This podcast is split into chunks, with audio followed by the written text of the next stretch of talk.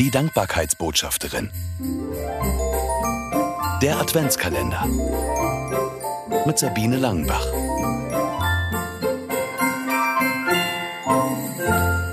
Mehr als ein Geschenkefest.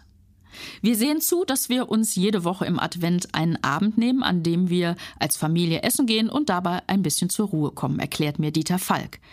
Er wirkt nicht wie einer, der schon lange zur Spitze der deutschen Musikszene gehört und ziemlich viel Erfolg hatte.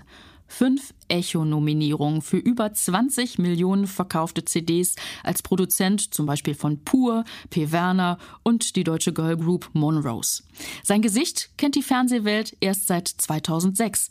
Da saß er in der Jury der Castingshow Popstars. Noch heute sprechen ihn Leute auf der Straße deshalb an.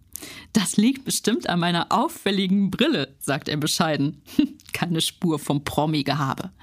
Vielleicht liegt das daran, dass er aus dem bodenständigen Siegerland kommt. Dort begann seine Musikerkarriere. Als Kind spielte er zunächst heimlich auf der Kirchenorgel. Die Liebe zu Tasteninstrumenten ist bis heute geblieben, auch die zur Kirchenmusik. Allerdings präsentiert er diese nicht klassisch, sondern im typischen Falk-Stil, verjazzt, verpoppt und verrockt. Gerade in der Weihnachtszeit ist Dieter Falk viel unterwegs, meistens zusammen mit seinen Söhnen Max und Paul als Falk Sons. Weihnachtsklassiker wie Jauchzet, Frohlocket und Tochter Zion dürfen dann in ihrem Programm nicht fehlen. Das ist ihre Art, den Advent zu feiern.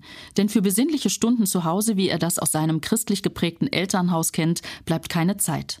Das bedeutet nicht, dass ihm das Fest nicht mehr wichtig wäre. Dieter Falk erklärt, Weihnachten ist für viele nur ein Fest, an dem man ein paar freie Tage hat. Aber es geht um mehr.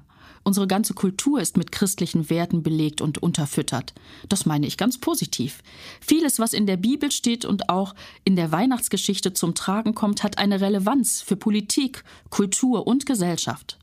Als aktiver Christ finde ich es wichtig, dass ich offen sage, Weihnachten ist nicht nur das Geschenkefest, sondern es hat mit der Geburt Jesu Christi zu tun, und der hat die Gesellschaft nachhaltig verändert.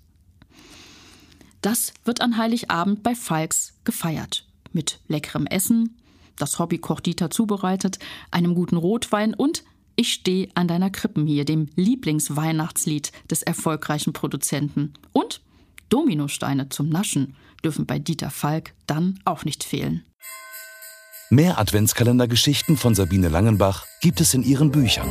24 Begegnungen zum Staunen im Advent und 24 Mal hinhören im Advent. Erschienen im Neufeld Verlag. Erhältlich überall, wo es Bücher gibt.